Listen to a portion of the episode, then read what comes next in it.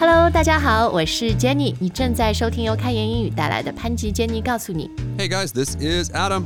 那今天呢，我们要跟大家介绍一些，呃，就是最近被美国韦氏大词典收入他们 online version digital dictionary 的一些新词。然后这些词基本上都是源自于社交媒体，源自于网络，但现在因为使用频率非常高，so the dictionary says, "Hey guys, come on, you should be part of the dictionary." Yes, that's right. You are now worthy of being in the dictionary.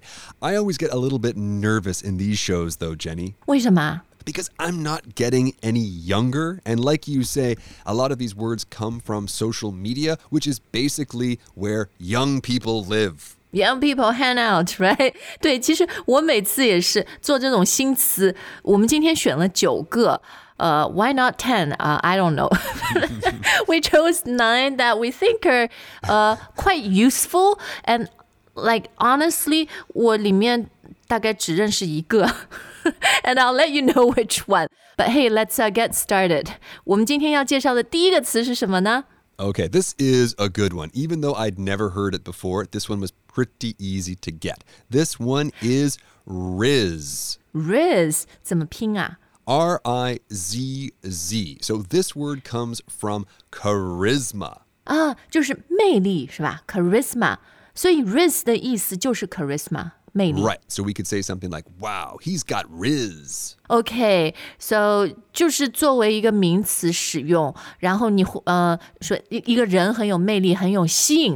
someone has or someone has got rizz.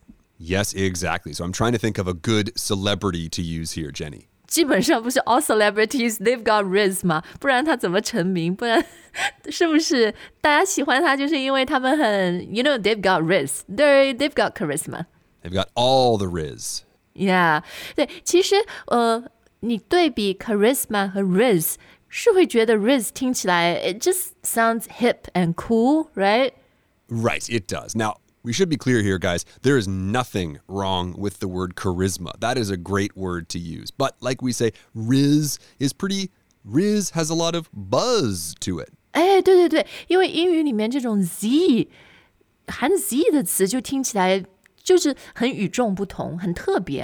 Exactly, exactly. Now, speaking of Z's, the next word has what, like seven Z's? 没有那么多了。This next word is very interesting，因为我第一眼看到它的时候，我就想说，it looks very familiar，因为这个词的拼法是 z h u z h，然后呢，我姓朱，so my 拼的拼音我的姓就是 z h u，so I'm like，are they talking about me？Are they talking about people with the surname 朱？ That was my reaction too. But we're not pronouncing this word like zhuzh, zhu, zhuzh. 猪猪猪猪，No，How do we pronounce it？ Zhuzh. Rouge 啊 Right. 对，然后我第一眼看他很眼熟，是因为我的姓，但我第二眼不是，我后来 听了他的发音以后，I'm like, really? Is that a new word? I heard it and I was using it when I was in Australia 上大学的时候，and that was almost twenty years ago. Okay, so some words maybe take a little bit longer to get into the dictionary than others. Or to get to the United States. Mm, right. Yes, it's a big, big ocean to cross. 对，哎，我们还是先来说它的意思哈。所以这个嗯、呃、是个动词，然后通常它是用在一个动词短语里面，to zhuzh something up。然后它的意思是什么呢？Well, it basically means to make something pretty or attractive. 嗯，对，比如说你家等一下有人要来做客了，so you need to zhuzh it up。你要把你的家搞得好看点，要捯饬一下，对吧？或者我们人晚上有一个什么 date，有一个、呃约会，we need to，I need to zhuzh myself up。Yes, exactly. I love zhuzhing it up. Yeah, so to zhuzh it up 啊，那这个 to zhuzh it up，其实它后来我呃我又查网络，这个说法是源自于英国的，然后说六十年代的时候就有了。澳洲是英联邦国家嘛，That's why they were using it in Australia. But finally, after almost half a century，美国人现在也开始用了，而且年轻人在 social media 上面经常 zhuzhing things up。 Well, glad to hear. Zhuzhue, guys. Zhuzhue. 好，那我们接下来第三个要看的词呢？呃，这是一个动词，我光看它的时候，我完全不懂它是什么意思。 Right, so this one is simp. S I M P. Now, the first time I saw this word, I thought it was an adjective. I thought this meant simple. Oh, he's really simp. 对对，但其实不是哈，它作为动词的意思呢，说的是，我感觉有点像暗恋，是吧？就你或或者很很渴望、很向往、很喜欢一个人，or even a thing，比如什么呃一个新款的包包啊，或者一个新款的手机啊，you can say。 Oh, I'm really simping for this new bag, or I'm really simping for this new new phone. Right, or for a person, right? You're longing for that person. 呀就是我刚刚说的这个，呃，就比较像说的暗恋，因为通常 if you're simping for someone，可能就是比较 one-sided，就就单方面的，好像。 Oh, yes, that is a good point. So, Jenny, what have you been simping for lately?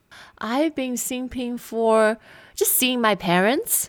可以这样说哈。Uh, I I hope it's not one-sided 他们也很想见我，因为我 也是对蛮久没有见爸爸妈妈。But luckily, I'm going back to see them very soon. 对哦、oh,，I've also been thinking for 小笼包。就回上海可以见爸妈吃小笼包，and also hairy crabs 大闸蟹。What about you? Well, Jenny, you know that I am a pretty simple man, so I am just simping for a nap. 啊、好，很容易满足啦，做好节目就去睡一觉吧。好，那我们接下来要看的这个词呢，呃，如果你是一个科幻迷，特别如果你是一个星球大战的粉丝的话，呃，you should know this word。 Yes, exactly. This one is Padawan. Padawan，P A D A W A N。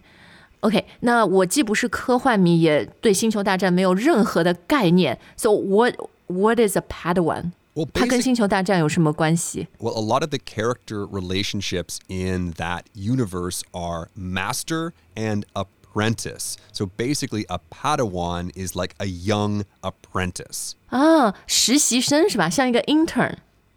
kind of like an intern, except they are, they're not working at Microsoft, for example. They are learning an ancient martial art. 哦，所以不光是那个阅历经验，也可以形容一个人比较单纯，是吧？Padawan。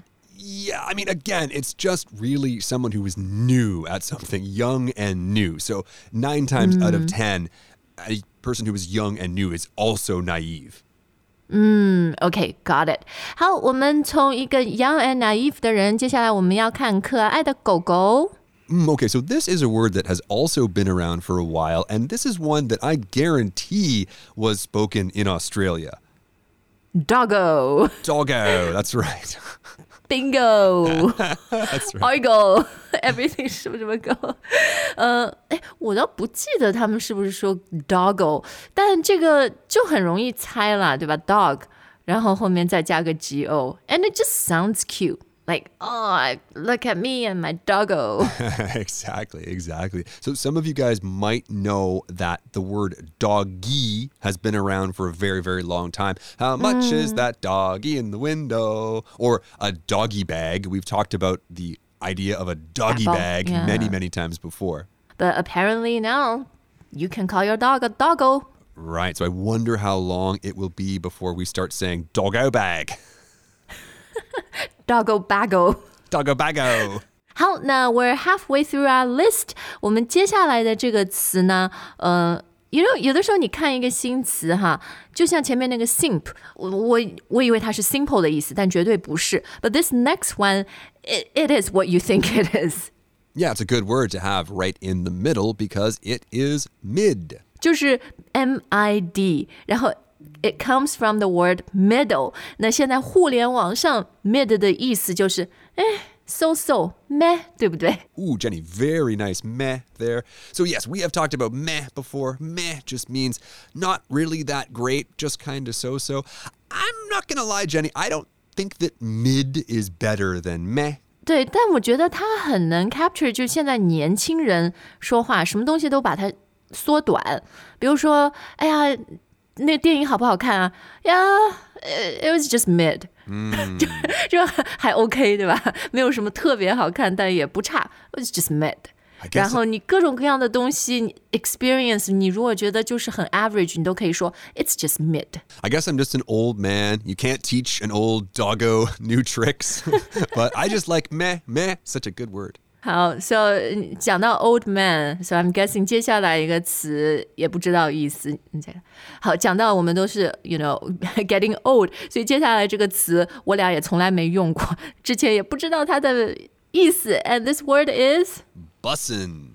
bussin，b u s s i n g，但是美国人那个 i n g 他会发成那个 bussin，not bussing，对吧？Yeah, a lot of the time we really don't say that G. So I'm going to the store will just be I'm going to the store. 就比如说 bussin，it's not I'm bussing，it's I'm bussin man 。那到底这个 bussin 是什么意思呢？ Well, that's funny. We just talked about going to the store because for me, bussing or bus in is a verb that means I am taking the bus. In the bus，对，对于我们老年人来说，就 like how how do you go to work？呃、i m busing to work。 Right. My car broke down, so I'm bussing today. Exactly. But here, bussin' just means good, awesome. Actually, it's you. Good, awesome, excellent. I've heard that it's especially used to describe flavors. 哦，就好吃的东西，比如说这个面条，biang biang 面，these noodles，biang biang noodles，bussin man。